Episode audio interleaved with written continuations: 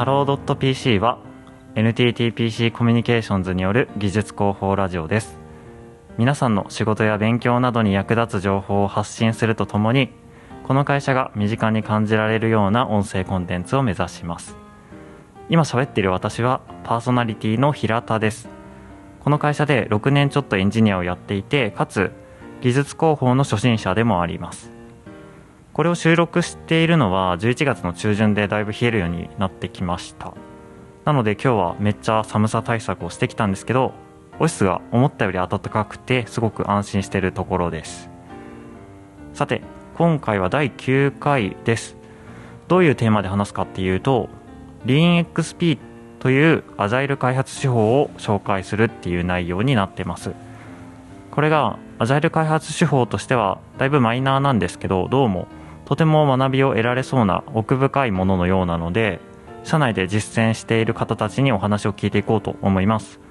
LeanXP とは何かっていうとこから始めて他の手法とどう違うのかとか実践してみてどうなのかみたいな、え話をそれこそ生の声をお届けできると思います。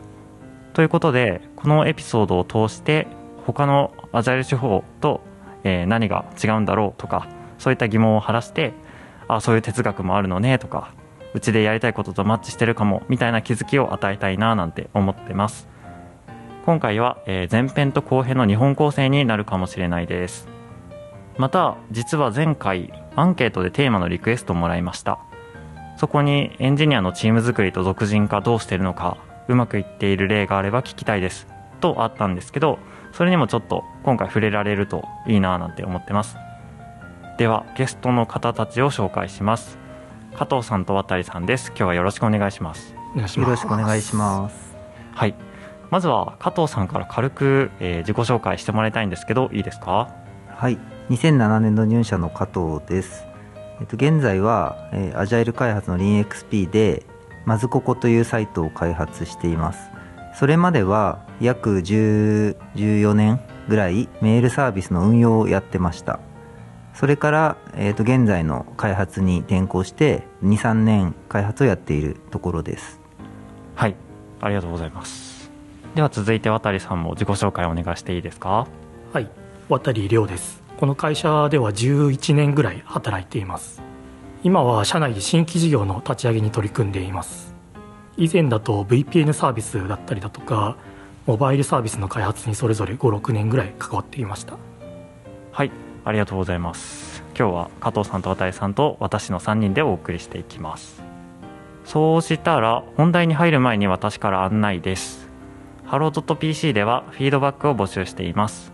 X にて「ハッシュ Hello PC」をつけてポストしていただくか説明欄に貼ってある Google フォームからご意見をお聞かせください。今よりもっと皆さんに役立つ内容に改善できたりとか何より私たちの励みになります。ぜひよろしくお願いします。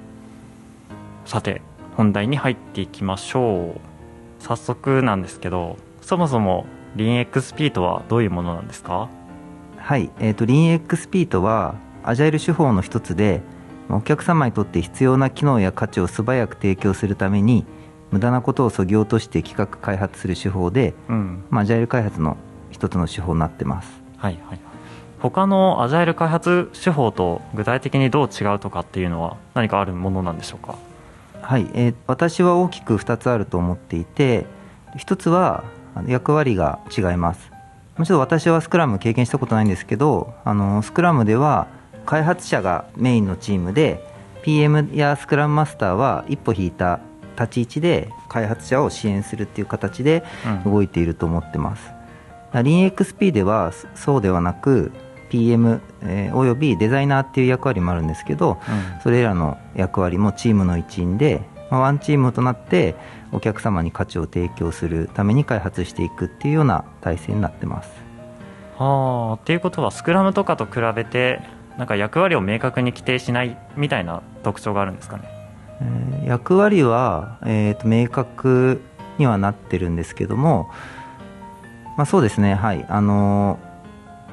LeanXP はワンチームで、まあ、開発者は開発者だけやるっていうだけではなくて PM やデザイナーのやっていることもきちんと理解してお互い補佐していくっていうようなことを意識するのが非常に重要なのでそういう意味だと、あの多少役割にも柔軟性があるのかなって思ってます。あなんていうか役割を規定しないっていうよりはより強固にコミュニケーションをとって互いの思想をちゃんと理解し合って進めていきますよっていうことなんですかね。そうですね。なるほど、はい、はい。はい何か渡さんから補足とかありますか？そうですね。LeanXP っていうものはまあ、用語で言うとリーンと XP に分かれていて、うん、まあ、リーンっていう部分が先ほど加藤さんがおっしゃっていた、まあ、ユーザーに価値のあるものを素早く届けるためになんか無駄なものを過ぎ落としましょうっていう、はいはい、まあ、リーンスタートアップっていう思想手法のと、まあ、エクストリームプログラミング XP と呼ばれているアジャイル手法を組み合わせてリーン XP って言っています、まあ、もう少し厳密に言うとユーザー中心設計という思想っていうのも取り組んで、まあ、大体この3つが組み合わさったものが LeanXP だと思っています、うん、で、まあ、他のアジャイル開発手法との違いなんですが、まあ、この手の話題いろいろ諸説エンジニア界隈ではあるんですが、はいはい、まあ、個人的な解釈の話で言うと、まあ、先ほど加藤さんがおっしゃっていた役割だったりの、まあ、違いもあるんですが、まあ、例えば LeanXP の中のリーンスタートアップとまあ、先ほど話題に上がっていたスクラムの違い、まあ、これは結構明白で、まあ、リーンスタートアップっていうのは、まあ、ビジネスだったりだとかプロダクトを作るにあたってのマネジメントの手法。で逆にスクラムっていうのはどちらかというと開発より、うん、まあ、システムやソフトウェアの開発手法っていう違いがあります、ね、まあ、ただなんか無駄なく効率的に動きましょうだったりだとかっていう思想っていうものとなんか反復的なサイクルをぐるぐる回していきましょうっていうのは共通点としてはあると思います。はいはいはい、で次になんか LeanXP の XP の部分とじゃあスクラムとの違いなんですけど、まあ、XP ってソフトウェア開発、まあ、エクストリームプログラミングってソフトウェア開発のためのなんかもう少し細かいレイヤーについて言及してるんですね、うん、それこそエンジニアリング手法と言ってもいいかもしれないです、まあ、そういうものに言及しているフレームワークで、まあ、一方のスクラムっていうものはなんて言うんでしょうねプロダクト開発のためのこうフローだったりだとか、コラボレーションを定義するフレームワークだと捉えています、はいはい。まあ、なのでエクストリームプログラミングっていうのはなんかよりコーディング方面に寄っている、まあ、フォーカスしている考え方なのかなと思っています。はいはいはい。まあ、たださっきも言った通りこりどちらもアジャイルっぽい思想を持っているので、まあ、例えば反復的にサイクルを回していきましょうだとか、うん、まあ、スプリントだったりイテレーションっていう概念なんですかね、うん、まあ、そういった共通の概念っていうのもあるんですけど、まあ、それぞれ共通でありつつも違いっていうのもあって、まあ、例えばイテレーションさっき言ったイテレーションの期間、まあ、スクラムとかだと、まあ、1回ワンサイクルでいうと2週間から1か月ぐらいなんですかねスプリント。うん、逆にエクストリームプログラミングだともう少し短くて、まあ、1週間2週間ぐらいでその辺のサイクルっていうのを、まあ、回すことを目標にしましょうっていうのに言及しています。はいはい、あとはそうですね、まあ、さっきも言った通り具体的な開発手法によりエクストリームプログラミングっていうのは言及しています。うんうんまあ、スクラム開発って意外とどういうふうに作りましょうっていうこうソフトウェア開発の手法自体には言及してないんですよね。確かにまあ、ただエクストリームプログラミングっていうといくつか言及があって例えば TDD テスト駆動開発だったりだとか、うん、なんかペアプログラミングをしましょうだとかコード規約っていうのを設けましょうだとか,、はいはい、なんか継続的インテグレーションっていうものをやりましょうとかなんか具体的なそういう手法やはりフォーカスしているのが XP だと思います。え CI も規定の中に入ってるんですか？そうですね。XP の、はい。まあ、いくつかのプラクティスだったりだとかっていうワードがあるんですけど、はい、まあ、そういうところで言及されているものですね、はいはい。まあ、なのでもうちょっと抽象化すると、まあ、さっきも言った通りスクラムっていうのは、まあ、システム開発だったりプロダクト開発の流れっていうものに言及したフレームワーク、うん。まあ、なんかアジャイルな反復っていうものをなんかうまく回すための、まあ、プロセスだったり仕組みって言ってもいいかもしれないですね。まあ、逆にエクストリームプログラミングっていうのはシステム開発の中の、まあ、開発作業によりフォーカスした、まあ、具体的なフレームワークっていうんですかね、はいはい。まあ、なので実態としてはなんかスクラムをやりつつその中の開発はエクストリームプログラミングでやってるみたいなうん、なんかそういうこともよくあるんじゃないかなと思います。なるほどですね。確かに XP っていう概念と Lean っていうリーンスタートアップっていう概念はちょっとレイヤーが違うからその2つはうまくなんか親和性が高くて組み合わせられるような気がしますね。そうですね。はいよくわかりました。ありがとうございます。じゃあこの後は具体的に加藤さんが今 LeanXP を取り入れられて開発をされているということなのでそのチームのお話を聞いていきたいと思います。加藤さんのチームの体制ってどういう感じになってるんですか？はい、えーと、私たちのチームは現在6人体制で実施してます、うん、役割としては PM が2名デザイナーが1名、デベロッパーが3名の計6名で、えー、実施してます、はいはいはい。基本的にはその PM とデザイナーとデベロッパーがガイドラインとしてこういう人数比になるといいよとかっていうのはあるもんなんですか？そうですね。基本的な組み合わせは PM1 名デベロあデザイナー1名デベロッパー2名の計4名が標準的な体制なんですけど、うん、我々の場合は開発というミッションのほかに、まあ、その LeanXP というかまあ顧客志向を、えー、社内に広めるっていうミッションを持ってまして、はい、それを社内に広めるためにその4名以外に教わる生徒みたいな役割のメンバーを入れて、うんチームのメンバーを増やして実施してます。ああそうなんですね。同時にこの開発の仕方っていうのを社内広めようともしてるっていうことですか？そうですね。はいはいはい。めっちゃいいですねはいじゃあチーム構成は分かりました。さっきのえっとペアプログラミングが発生するからデベロッパー2人以上になるよっていうそういうことなんですかね。そうです。はい。じゃあそのチームで仕事をされる上で1週間の流れとか1日の流れとかってどういう感じなんですか？はい、えーまあ、スクラムみたいにあのスプリントみたいな1週間の区切りっていうのはないんですけども、はい。まあ、もうちょっと大きな流れでまずデザイナーや PM を中心となってあのユーザーの価値を探っていくというデザインプロセスの段階がまずあるんですが、はい、まあ、それが終わった後は PM やデザイナーが作ったストーリーっていう単位によってデベロッパーが開発するっていう流れになります。はいはいはいはい。で、えーと、それらのストーリーを一つ一つ開発していって区切りがいい段階でリリースするっていう形になります、うん、はあはいはいはい。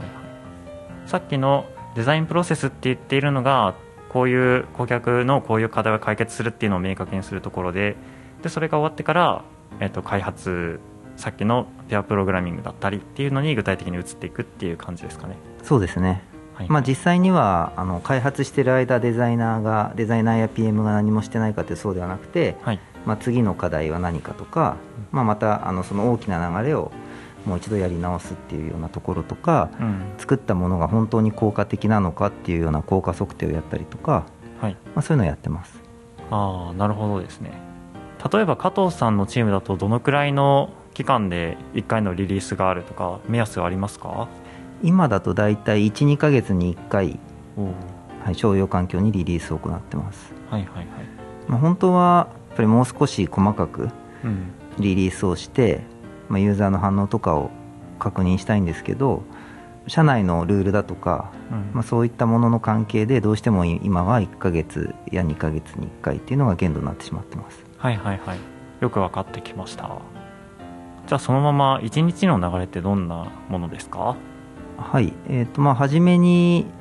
チームで朝礼をやって最後にチームで進行するっていうことをやってます、はい、でそれ以外の時間は主に開発を実施してます、うん、で、まあ、この辺は一般的なものだと思うんですけども朝礼は昨日やったこととか、うん、今日やることっていうのをまあ軽く共有してまあ、その中では基本的にあのコミュニケーションっていうのは常に行ってますんであのそれぞれのやることとかっていうのは大体分かっているので、まあ、さっと終わらせるような形です、はい、でまあ、ただやったことやることだけじゃなくて、まあ、チームのコミュニケーションの一環でもあるんですけど、まあ、自分が関心を持ってあの見たニュース記事の共有だとか、うん、あとは業務上困ったこと。あの例えばなんか事務処理があってその事務処理が分かんないだとかいったようなことも気軽に相談できるような場っていうのも兼ねてます。はい、であとは、えー、と最後に、えー、1日の最後にチームシンクの時間があるっていうのを言ったんですけども、はい、これはちょっと私たち独自の工夫になってます。うん、で今現在我々の開発業務はほとんどフルリモートで行っているので、はい、どうしてもその対面と比べてコミュニケーションの時間が少なくなってしまいます。うん。なので、えーと、就業前の30分間っていうのは、まあ、朝礼でもやってるんですけどもうちょっとあの詳細にチーム内で共有相談したいこととかっっていうのを、えーもっと時間を取って話したりだとか、まあ、そういうのがなければあのチームの中で雑談をあえて雑談をする時間を作ったりとか、うん。まあ、そういうのに当ててますね。はいはいはいはい。そこはフルリモートっていう今のチームの状態に合わせてちょっとアレンジしてされてる感じなんですかね。そうですね。やっぱりそのフルリモートだとあの不意の雑談っていうのがなかなかできないのでうん。やっぱ人となりそのチームの人となりっていうのも分かりにくい形になってしまうので、まあ、そういう時間を設けることによってああこの人って普段こういうことしてるのかとかうん。あこういう考えを持つ人なんだなっていうのが、まあ、より分かるような形で、まあ、最終的にはみんなで仕事をよりしやすい方向に持っていくっていう形になるように工夫してます。はいはいはい。よく理解できました。ちょっとさっきの話に戻るんですけどそもそも LeanXP は役割はありつつもあのロールごとにそんなに明確に区分するんじゃなくて互いの思想だったりとかをちゃんと理解し合って進んでいくっていう話があったと思うのでデザインプロセスとかもデベロッパーが中に入りながら一緒にやっていくみたいなそういう風な理解でいいんですかね？そうですね、はい、あのそういう形にしないと例えばそのこういう開発をしたいっていう仕様を PM から伝えてもらった時に、はい。まあ、その言われた通りに作るのはできるんですけど背景のどうしてそういう仕様にしたのかっていうのを理解してないと、まあ、間違ってあのその仕様を誤解してしまったりだとかあとはなんだ PM の意図通りに作れなかったりだとかうん。そういったことがあるので、まあ、そういったところはちゃんとデベロッパーも参加してユーザーの考えをきちんと理解した上でやることで結果的に一番ユーザーに適切な機能とかをあの素早く届けられるっていうことにつながるのかなと思ってます。ああつかめてきました。ありがとうございます先ほど加藤さんが LeanXP で役割が3つあって、まあ、PM プロダクトマネージャーとデザイナーと、まあ、デベロッパーっていう3つがあるっていうお話をされたんですが、まあ、一応それぞれみその3つのロールで1つ1本筋が通っている役割というか責任っていうものがあって、うん。PM プロダクトマネージャーっていうのはビジネスのことを考える人ですと。うん。でデザイナーっていうのはユーザーのことを考える人です、はいでデベロッパーっていうのは技術のことを考える人ですうん。なんかそれぞれなんかそういう視点っていうものは確実に持って、まあ、お互い協力はするんですよね。例えばなんかデザイナーがこういう UI ってどうなのってデベロッパーに相談する時も、まあ、UI っていうのはデザイナーはユーザーを中心にそれを見てデベロッパーは技術を中心にそれを見たりっていう、うん。なんかそれぞれの立場っていうのはなんか明確には分かれていて、まあ、それぞれの立場でこうお互いを助け合うっていうのが、まあ、いいところですかね LeanXP の。はいはい。責任をちゃんとここに持つんだよっていう意識はそれぞれにちゃんとあるっていうことですね。やっぱその上であるあるだと思うんですけど、はい。まあ、自分の役割だけを考えていると、うん。まあ、あのデブとオプスでうまくいかなくなってしまうみたいに自分の役割はここまでだからって言ってチームが瓦解するっていうのはあるあるパターンなので、うん。まあ、やっぱりその自分のあの責任範囲だけではなく例えば技術のことだけではなくてユーザーのことやビジネスのことも考慮した上で議論するだとか、はい。うんまあ、そういった意味であのワンチーム自分の責任範囲を明確にするなおかつ他の役割も意識して行動するっていうのが非常に大事なことなのかなと思ってます。うんそうですねなんならそのマインドセットをつけるところが一番重要かもしれないですね。やっぱそのためにはやっぱデベロッパーもそのデザインプロセスとかに参加しないと、うん。結局はそのデザインそうお客様だとかビジネスのことは考えられずに、はい。技術のことだけを考えてしまうっていう環境になりかねないので、うん。やっぱりそういう場は大切なのかなと思ってます。そうですよね。私もあの2019年の頃にデジコンっていう新規事業コンテストに参加したことがあるんですけどその時もあの最初のビジネスアイデアを出すところから一緒に関われていたので私はあくまでデベロッパーっていう立場で参加していたんですけどそれでもプロダクトへのあの思い入れとかめちゃめちゃしっかり持っててやれたのでそういう最初からしっかり入っていくのってすごい重要なんですね。そうですね。じゃあそろそろ開発の詳細とかフローのお話に移っていきましょうか具体的に加藤さんのチームでは今開発の、えー、とプロセスだとこんな感じで進んでいくよっていうのはありますか？えーイテレーションというのが一つの単位になるんですがはい。その中ではまず PM やデザイナーからあのこういう仕様で作ってほしいっていうようなあのストーリーの共有を、まあプレ IPM、IPM という場で行ってもらいます、はい。まあ、その中でわからないところは質問して中の詳細を突き詰めた後でデベロッパーの方で開発を行ってます。はい。でその開発が終了したら一旦そのストーリーは終了して、PM やデザイナーに期待通りの動きになっているかっていうのを確認してもらって、うん。えーそれが確認が終わったら OK で意図通りになってないんだったら差し戻してもう一回開発うんっていうような形で一つのストーリーを回していく形です。はいはいでそのストーリーがユーザーに提供できる単位で、まあ、2個か3個とか。であの一つの大きな機能になってユーザーに提供できるようになったらリリースするという形になってます。はいはいはい。でその開発の中ではさっき渡さんが言ったように TDD テスト駆動開発だとかペアプロだとか、まあ、そういったやり方を使って開発をするっていうような形になってます。はいはいはいこのイテレーションっていうのがどのくらいの期間なんでしたっけ？うんそうですね。それが、えー、と今だと一つのリリースに向けたものなので、はい。大体1ヶ月か2ヶ月ぐらいっていうような形ですかね、あわかりました。じゃあなんか1ヶ月2ヶ月の中で2週間ごとに振り返りをするのかっていうとそう振り返りはストーリー単位であ。行ってます。はいはいはい。ストーリーの規模とかにもよるんですけどちょっと期間は定まってないですねああわかりました。えっとさっきのリリースするためにはあの1個のストーリーだけで完結するとは限らなくて次のリリースまでにこれを解決したいから、えっと、このストーリーとこのストーリーとこのストーリーを全部解決してからリリースしましょうみたいな風にスコープが定まるっていうそういうことですかね。そうですね。あはいはいはい。まあやっぱりあのコンシューマー向けであればすごいあの細かい機能をちょっとちょっとずつ提供するっていうのもあのありだとは思うんですけど、うん。今開発しているのはビジネスユーザー向けであのやっぱり細かい機能がちょちょこちょこ変わるとマニュアルとかがなくて困ってしまうっていうユーザーもいらっしゃるので、うん。どうしても私たちはある程度大きい単位で作って、まあ、マニュアルと一緒にお客様に提供するっていうような形で出してますね。確かに。はい。ありがとうございますじゃあえっ、とペアプロをされてるっていうことだったんですけど具体的には3人っていうその体制でどういうふうにされてるんですか？はいえー、と現在はペアプロは、まあ、ペアプロは本来2人1組で行うので現在我々3人いるんですけども、えー3人の中の2人でペアプロを行ってもう1人はペアプログラミングではなくて1人で開発を行っているっていう体制になってます。はい。そのペアプロを普段どんなふうにされているのかをちょっと聞かせてもらえると嬉しいです。はい、えー、とペアプロっていうのはペアプログラミングっていうのは、まあ、ドライバーとナビゲーターっていう役割があってドライバーがコードを書く。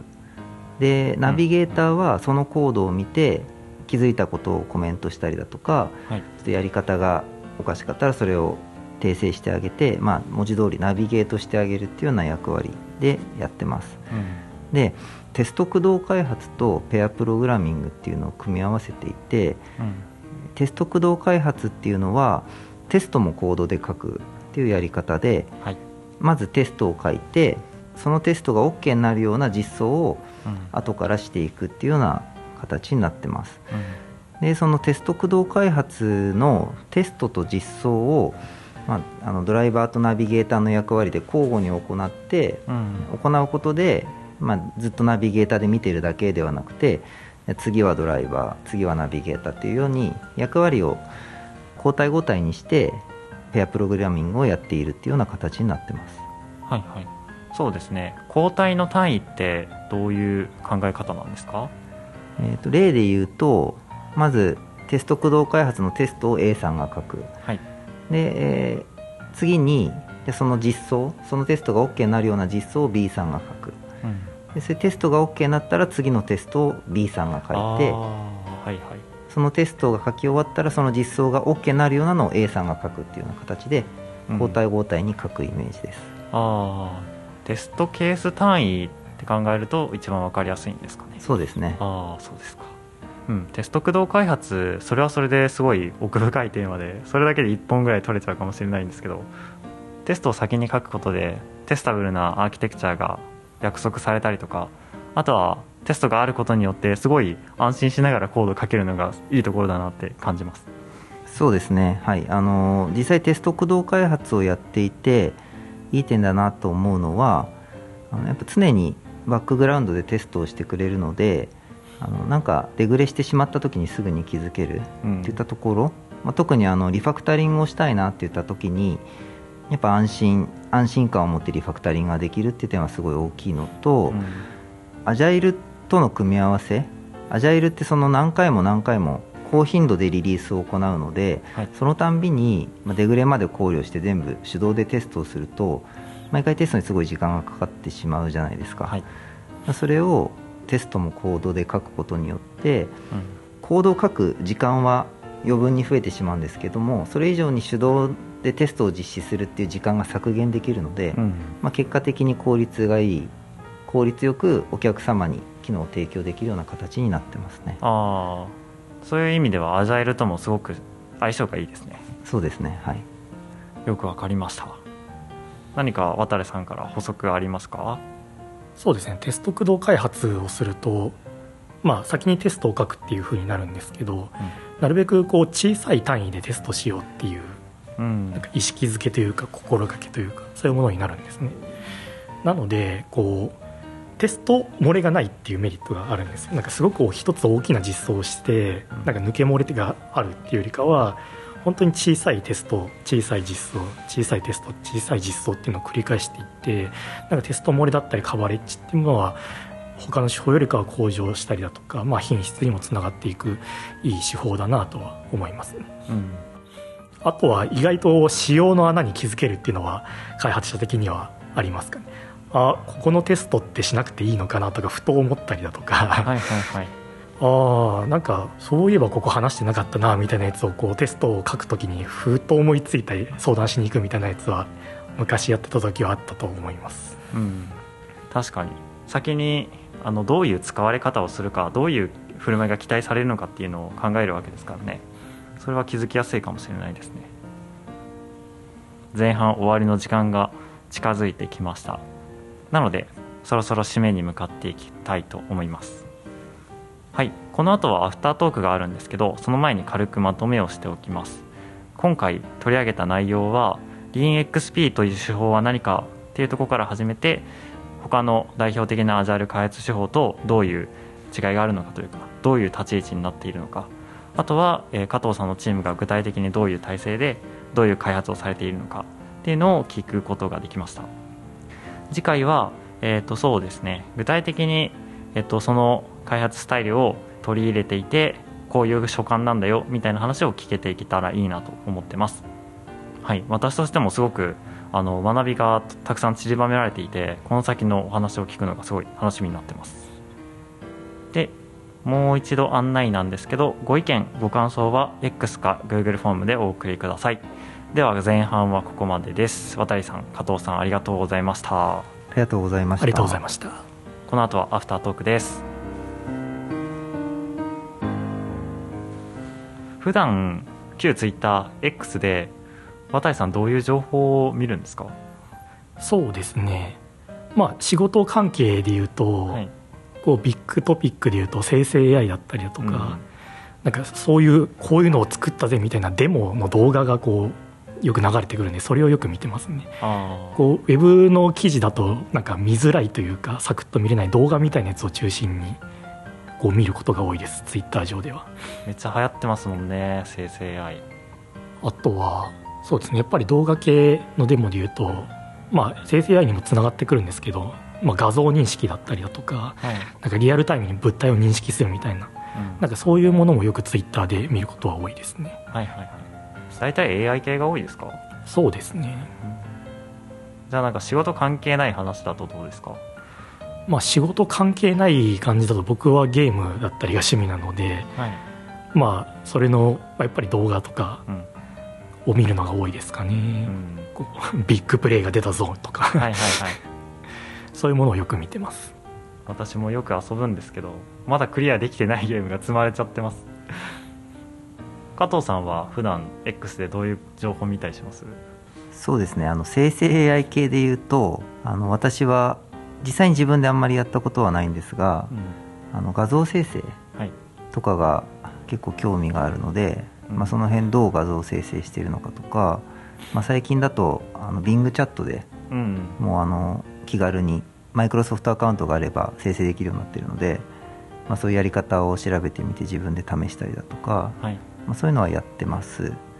まあ、あとはもう技術関係じゃないんですけど料理うん。のツイッターのアカウントとか見てて、まあ、すごい簡単に作れる男飯系のああいいですね。もので食べたいのがあったらあのリモートワークなんではい。昼にさっと作って食べたりとか、うん。まあ、そういった感じでツイッター X か X は使ってますああ私も最近あの料理教室にはじ通い始めたんですよ。すごい、はい。であのなんでしょうね。これがめっちゃ楽しくておーなんかまだ通い始めたばっかなんですけども通ってよかったなって